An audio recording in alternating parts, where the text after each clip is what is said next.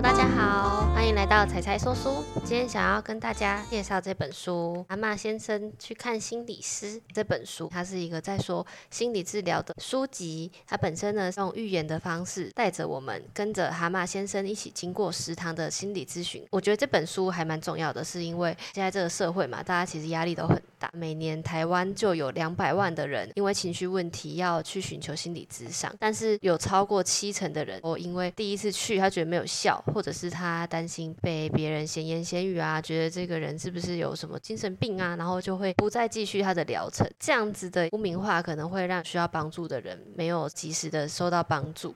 但是其实做心理治疗并没有这么的可怕，每个人也都有需要被帮助的时候。这本书就是跟着蛤蟆先生一起去看心理师。故事一开始，蛤蟆先生有一天自己在家心情很差的时候，刚好朋友来拜访，发现他精神状况非常的不好，于是建议他去看心理医生。观众是以第三人称的视角，跟着蛤蟆先生找他的心理咨商师苍鹭，透过第三人称的视角，让我们的主观意识跟这个故事保持一定的安全距离，比较不带批判的来看待这个心理咨商。这本书它其实已经出版很久了，它是一九九七年出版的书。书中呢，除了蛤蟆先生，还有刚刚提到他的朋友鼹鼠，还有另外两个朋友河鼠跟老老欢，他们四个人是森林里的妈吉团。他有一本前传叫做《柳林风声》，就是在说这四个人的故事。蛤蟆先生在里面也有非常丰富的鲜明的个性，有兴趣的人可以去找来看。透过蛤蟆先生跟苍鹭十节心理治疗的过程，学到一些跟心理学结合的知识，自己学到了三个比较重要的地方，想跟大家分享这三个地方。第一件事情，到底谁是我的当事人？故事一开始，蛤蟆先生在他的朋友推波助澜之下，他决定踏出了家门去找苍鹭做心理治疗。他一进到诊间就不说话，等着苍鹭跟他说我应该要怎么做。他就坐在那里等。苍鹭就问他：“你有什么话想说吗？”蛤蟆就说：“没有啊，你不告诉我我应该要怎么做吗？”他觉得苍鹭会像他的朋友一样，一直告诉他：“你就是应该要怎么样，你应该要放松，你应该要做什么事情。”他觉得他只要照做就没事了。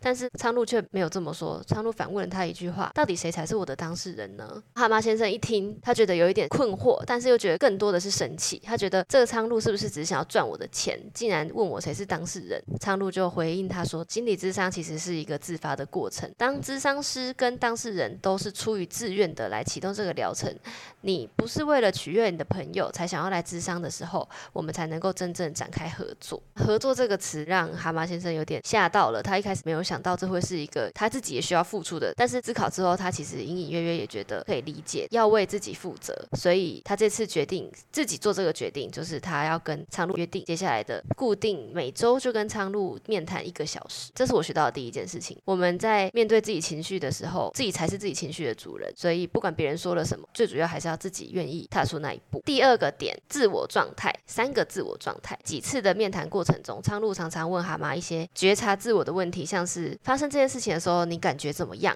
你现在心情怎么样？你现在是处于什么状态？在几次的询问当中，蛤蟆先生渐渐的发现他自己是处于儿童的自我状态。儿童自我状态是什么呢？小婴儿刚出生的时候，他就是处于一个自然型的儿童自我状态，他拥有的是最发自内心的情绪，像是快乐啊、伤心啊，或是生气、悲伤、害怕，这些都是他最本能的自然反应。随着你长大的过程中，你需要去配合你周遭的事情。第一个最需要配合、花最多时间的就是你的父母。当你的父母要求你，或者是教导你做一些事情的时候，你会去配合他，你要去适应社会，这叫做适应型儿童状态。蛤蟆先生他自己本身家境是十分富裕的，但是他的爸妈却对他要求十分严格，因为他们家经营生意，所以他爸爸一直希望他可以接下他们家里的生意。当他做不到的时候，爸爸就会责备、批评，会觉得你怎么都做不到。蛤蟆也觉得自己一直都没有办法达成父亲的期望，所以他也很受伤。但是他为了要保护自己，透过取悦别人的方式来隐藏自己真实的心情。长大的过程中，他面对他周遭的朋友也都是这样。当他做了一些蠢事，他的其他朋友对他指责的时候，他就会下意识回想起童年的情景，然后不停的道歉，说对，都是我的错，对不起，我下次会改进。当这些情境发生的时候，他就是处于适应型儿童状态，一直不停的累积，最后就会承担不住，不堪负荷，就爆发了忧郁症。他们也有聊到蛤蟆的其中一个朋友老欢，就是一个标准的父母型人格状态。跟老欢相处的时候，常常让蛤蟆觉得他在跟他的父母相处，因为老欢也常常用批判型的口吻跟他说话，比如说你怎么可以这样子愧对你的父母？你父母对你期望这么高，你现在这个样子，你对得起他们吗？常常用责备型的口吻跟他讲话。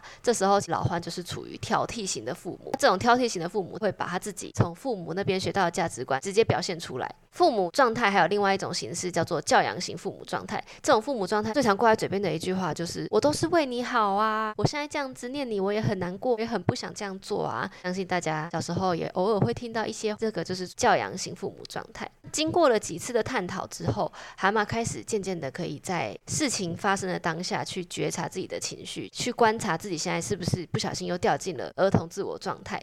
那他面对情绪波动的时候，可以更理性的感受内心的感受。所以这时候苍鹭就跟他说，已经处在成人自我状态了。所谓的成人自我状态，就是说你可以理性的、不带情绪化的处理当下发生的真实状况，而不被过去的声音所绑架。但是成人自我状态是一个动态的过程，你要维持在这个状态也是最困难的。你要时时的提醒自己，然后保持觉察。因为相较于儿童自我状态跟父母自我状态，这种是属于比较本能的反应。成人状态你需要不停的思考，然后停止怪罪别人，停止怪罪自己。需要的话，你可能要延迟享乐，开始为自己的人生负责。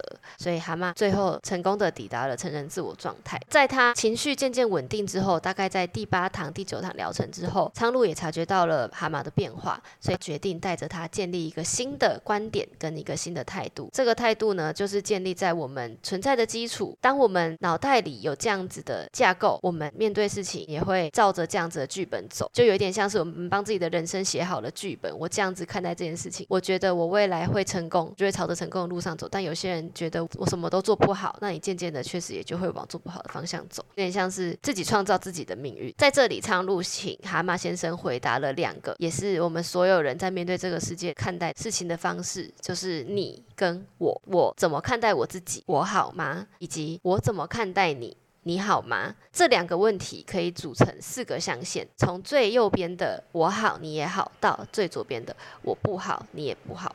蛤蟆先生刚刚来到这个诊间的时候，他状况非常的差。这时候他就是处于我不好，你也不好。他觉得他不在意别人，他也不在意自己。这种状况的最极端案例，当然就会是自杀。但是在蛤蟆先生掉入忧郁症以前，他其实是先进到了第四象限“你好，我不好”的状态。这个状态他会觉得别人都很棒，就只有我最不好。他掉入了一个自我贬低的状态，常常觉得不快乐，而且很容易陷入受害者情节。当老欢用父母姿态对他。百般指责的时候，老欢其实就是掉入了第二象限的“我好你不好”。他觉得自己高高在上，很有优越感，没有办法去察觉别人的不快乐。那在经过不停的觉察跟反思之后，最后一堂智商，苍鹭问了蛤蟆他最常问的问题：“你现在感觉如何？”于是蛤蟆认真的思考了一下，他认真的感受他当下的心情。他觉得现在是我好你也好的这个地位。他对所有的一切事情都充满了好奇，同时呢，他也会不断的关心自己，不断的关心别人。在这个当下，他已经可以接受自己偶尔会掉进儿童自我状态，也坦然的面对这件事情。他改变了心态，因为他明白学习这件事情其实是永远不会停止的，但是一切都会越来越好的。在故事的最后一次智商中，蛤蟆还对苍鹭发了脾气，因为他有一点像是他在发泄他对他自己父母的埋怨吧，因为他一直觉得他的父母不爱他，但是他又没有办法脱离依赖他父母的这个状态，但是他父母已经过世了，他没有办法表达他的原谅，所以在最后一次的智商，他还对苍鹭发了脾气，但苍鹭也可以谅解，于是他们最后就握了手。然后离开了这个诊间，蛤蟆也在最后一天跟他的朋友们吃的饭，然后跟他朋友们说，他决定要把他的豪宅卖掉，展开他的事业。因为他以前算是在挥霍家里的钱财，他其实是游手好闲。现在也觉得要有目标，你才能好好的生活，所以他给了自己一个目标，就是要经营他的事业。最后，他跟他的朋友们道别之后，他心里很开心的想着他的未来，然后往家的方向前进。看完这本书，不知道大家有没有对其中的哪一个概念印象特别深刻呢？第一个是谁是我的当事人？第二个是三种自我状态。第三种是我好你也好，如果觉得特别有感触的话，之后也可以试着应用在自己的日常生活中。我自己在看这本书之前，本身对于心理智商是没有什么概念的，虽然说没有偏见，但也不是很了解智商都在做些什么。这本书用一种轻松又很贴近生活的故事，带着我们跟蛤蟆一起体验心理渐渐被疗愈的过程。看完也觉得舒服许多。都市生活大家一定也都面临着不小的压力，平常的工作啊、家庭啊、育儿问题等等，常常让人忙着花。时间在别人身上，都忘记花时间在自己身上了。啊，压力累积起来，不小心就会以儿童状态或是父母状态来宣泄情绪而不自知。其实不管是不是有忧郁倾向或是情绪问题，我们都应该要尽可能的去觉察自己的情绪，然后诚恳的回应自己当下的需求。这本书正是要教我们如何做到这件事。向所有喜欢自我探索还有轻松学习的人推荐这本书。当然，如果你有长期不快乐症状，绝对不要把自己关起来一定要寻求协助，让别人帮你。毕竟，只有你自己想改变的时候，事情才会开始改变。谢谢大家把这本书听完，我是彩彩，喜欢的话也欢迎按赞、订阅、分享给你的好朋友。我们下次见喽，拜拜。